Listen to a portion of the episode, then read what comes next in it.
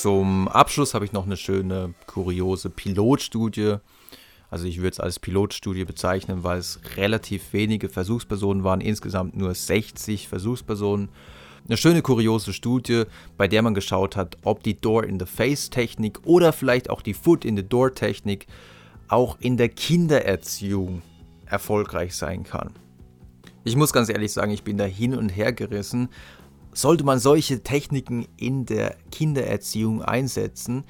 Aber auf der anderen Seite muss man natürlich auch bedenken, dass wir schon intuitiv unzählige Beeinflussungstechniken in der Erziehung anwenden. Viele davon setzen dabei auf Druck, ja, nach dem Motto, ähm, mach jetzt diese Rechenaufgaben oder du darfst heute Abend deine Lieblingsserie nicht sehen. Das sind natürlich auch alles Beeinflussungsstrategien der Erwachsenen und sie haben teilweise auch den Nachteil, dass sie eben mit Angst arbeiten. Und die Foot-in-the-Door-Technik oder die Door-in-the-Face-Technik, solche Techniken sind in der Forschung bekannt als Techniken, die Compliance without Pressure erzeugen.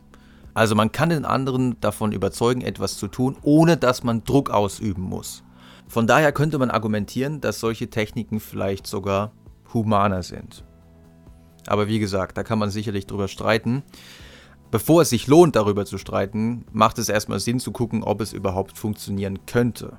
Und es waren chinesische Forscher, die diesbezüglich diese kleine Pilotstudie durchgeführt haben. Die Studie ist in dem Journal Teaching and Teacher Education erschienen und trägt den Titel Getting Children to Do More Academic Work. Foot in the Door versus Door in the Face. Versuchspersonen waren 60 chinesische Schulkinder im Alter von 6 bis 8 Jahren und das Ziel war einfach, sie während einer Freistunde, die eigentlich für freies Spielen reserviert war, normalerweise durften die Kinder halt da mehr oder weniger tun, was sie wollten. Das Ziel war, sie während dieser Freistunde dazu zu bewegen, Matheaufgaben zu bearbeiten. Und dazu hat man eben mit jeweils 20 Kindern drei unterschiedliche Herangehensweisen erprobt. Einmal die Foot-in-the-Door-Technik, bei der man zunächst mal gesagt hat, ja, ähm, ich habe hier ein Arbeitsblatt mit fünf Aufgaben. Ja, ist ja nicht viel, könnt ihr in 0, nix machen. Nachdem sie das gemacht haben, hat man dann im Nachhinein gesagt, ja, okay, das habt ihr ja schon ganz gut gemacht.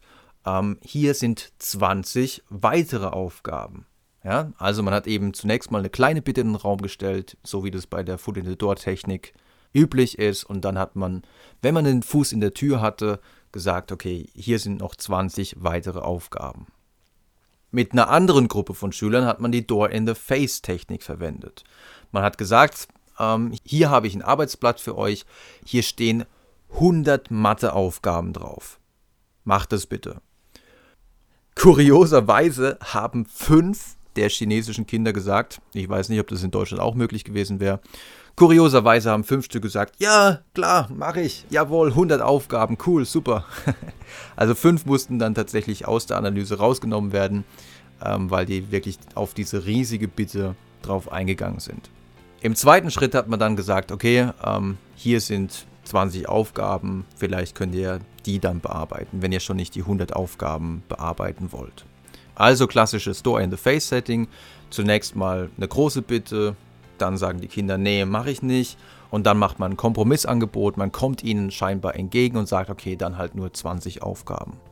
Und natürlich gab es auch noch eine Kontrollbedingung, in der war es dann so, dass man einfach direkt gesagt hat, ich habe hier ein Arbeitsblatt mit 20 Aufgaben, macht das bitte. Und es zeigte sich, aber wie gesagt, man muss im Hinterkopf behalten, das ist wirklich eher eine Pilotstudie. Insgesamt nur 60 Versuchspersonen, nur 60 Kinder. Und es zeigte sich aber in dieser Studie zumindest, dass die Door-in-the-Face-Technik durchaus funktioniert hat. Also erst sagt man, äh, du musst all diese etlichen Aufgaben bearbeiten. Und dann, wenn das Kind dann erwartungsgemäß sagt, nee, mache ich nicht, dann sagt man, okay, dann mach wenigstens diese Anzahl an Aufgaben.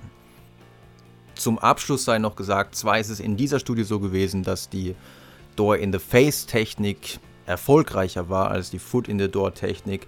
Man muss aber sagen, dass die Ergebnisse einer Meta-Analyse aus dem Jahr 2005 von Pasquale und Giga, in der insgesamt die Daten von 3192 Versuchspersonen in die Datenanalyse eingingen, in dieser Meta-Analyse hat sich gezeigt, dass im Grunde beide Techniken gleich effektiv sind.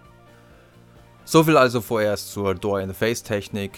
Ich hoffe, ihr fandet es interessant. Und wenn ihr wollt, hören wir uns beim nächsten Mal.